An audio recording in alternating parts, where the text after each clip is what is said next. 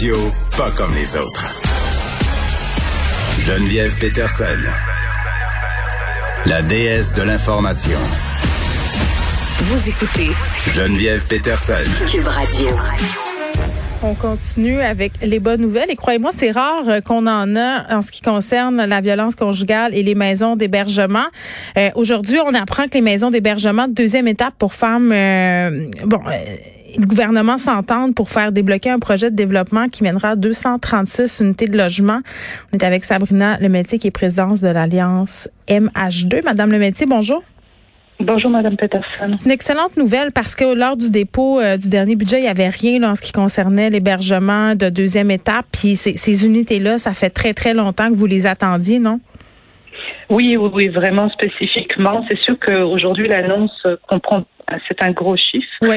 Et euh, pour nous, c'est euh, spécifiquement 77 unités en violence conjugale post-séparation qui s'adressent à nos, à nos membres. Oui, parce que juste pour qu'on le reprécise, on en a déjà parlé à quelques reprises, mais euh, les maisons de deuxième étape, c'est pour euh, les femmes qui sont souvent en situation de séparation et ce sont les plus susceptibles, si on veut, d'être victimes de féminicide, non? Exactement, on parle vraiment de violence conjugale post-séparation. Ouais. Donc, euh, comme vous le savez, la violence ne s'arrête pas avec la séparation. Et nous, le critère d'accès à nos logements, c'est la dangerosité de l'ex-conjoint. OK. Puis euh, qu'est-ce qui va être possible de faire? Euh, Est-ce que c'est parce que quand on va dans une maison euh, d'hébergement, et là, vous me pardonnerez, Madame le métier, si j'utilise du mauvais vocabulaire, vous me reprendrez, là, mais dans une maison d'hébergement normale, là, on peut pas on peut pas rester là des mois, là. On parle en général dans une maison d'hébergement d'aide et d'urgence de séjours qui vont dans d'une moyenne de 30 jours, mais qui peuvent être plus longs, donc deux, trois mois. Ce qui arrive, c'est qu'on estime que 8% des femmes qui passeront par une maison d'aide et d'hébergement d'urgence auront besoin d'avoir plus de temps parce que la dangerosité de l'ex-conjoint est encore très élevée. Donc pour ces 8% de femmes, Hmm. les maisons d'hébergement de deuxième étape, c'est des logements. C'est des logements, sauf qu'on a exactement les mêmes critères de sécurité, donc des caméras, une adresse confiden- confidentielle et du personnel spécialisé en violence conjugale post-séparation pour euh, mettre en place le filet de sécurité dont ont besoin ces femmes Mm. et ces enfants.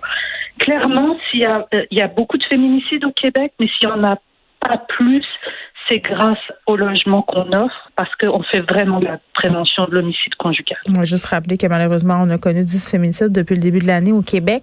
Euh, puis un des trucs qui est très, très euh, dommage et ironique, c'est qu'il y a beaucoup de femmes qui hésitent à quitter, euh, bon, parce qu'elles ont peur euh, de perdre une certaine stabilité pour leurs enfants, là, euh, les écoles et tout ça. C'est paradoxal parce que les maris violents, eux, restent à la maison, euh, n'ont n'ont pas à fuir, si on veut, le, le, le domicile euh, conjugal. C'est la mère qui doit subir euh, tous les contre-coups et, tout ça se passe souvent dans un contexte où il n'y a pas beaucoup de logements disponibles. On est dans une crise du logement euh, à Montréal et donc euh, jusqu'à quel point ça peut avoir un impact sur, sur le destin de ces femmes-là aussi, le fait qu'on n'ait pas de logement? C'est sûr que la peur de se retrouver à, à la rue quand on a des enfants, là, même quand on n'en a pas, c'est terrible. Le message qu'on envoie aujourd'hui, euh, l'Alliance et puis le gouvernement, c'est oui, il y a des maisons d'aide et d'hébergement, mais sachez aussi, il faut que ces femmes sachent aussi qu'il y a des possibilités qu'elles soient accueillies aussi dans un logement. Et puis qu'on va les accompagner au maximum pour que leur sécurité soit euh, garantie. Donc que cette peur-là de sortir de la maison, ben, on, on va essayer de la réduire au maximum pour leur permettre de Mm. prendre la meilleure décision qui soit, en sachant en fait tout le panier de services, là, tout le panier de tout l'accompagnement qu'on peut leur offrir. Et est-ce que, j'imagine que ces résidences-là ne seront pas situées qu'à Montréal, là?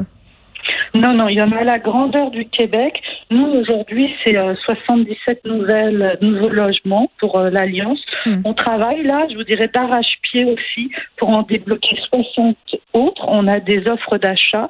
Il y a trois offres d'achat euh, à Montréal qui risquent de tomber, par exemple, si d'ici juillet, on n'arrive pas Hmm. à boucler les budgets avec le gouvernement. Mais c'est vraiment à la grandeur du Québec qu'il y a des nouvelles unités. On parlait de boucler un budget d'ici euh, juillet. On parle d'un horizon de combien de temps là, pour les voir, ces maisons-là construites, euh, pour les voir accueillir des femmes, euh, puis des femmes et leurs enfants aussi?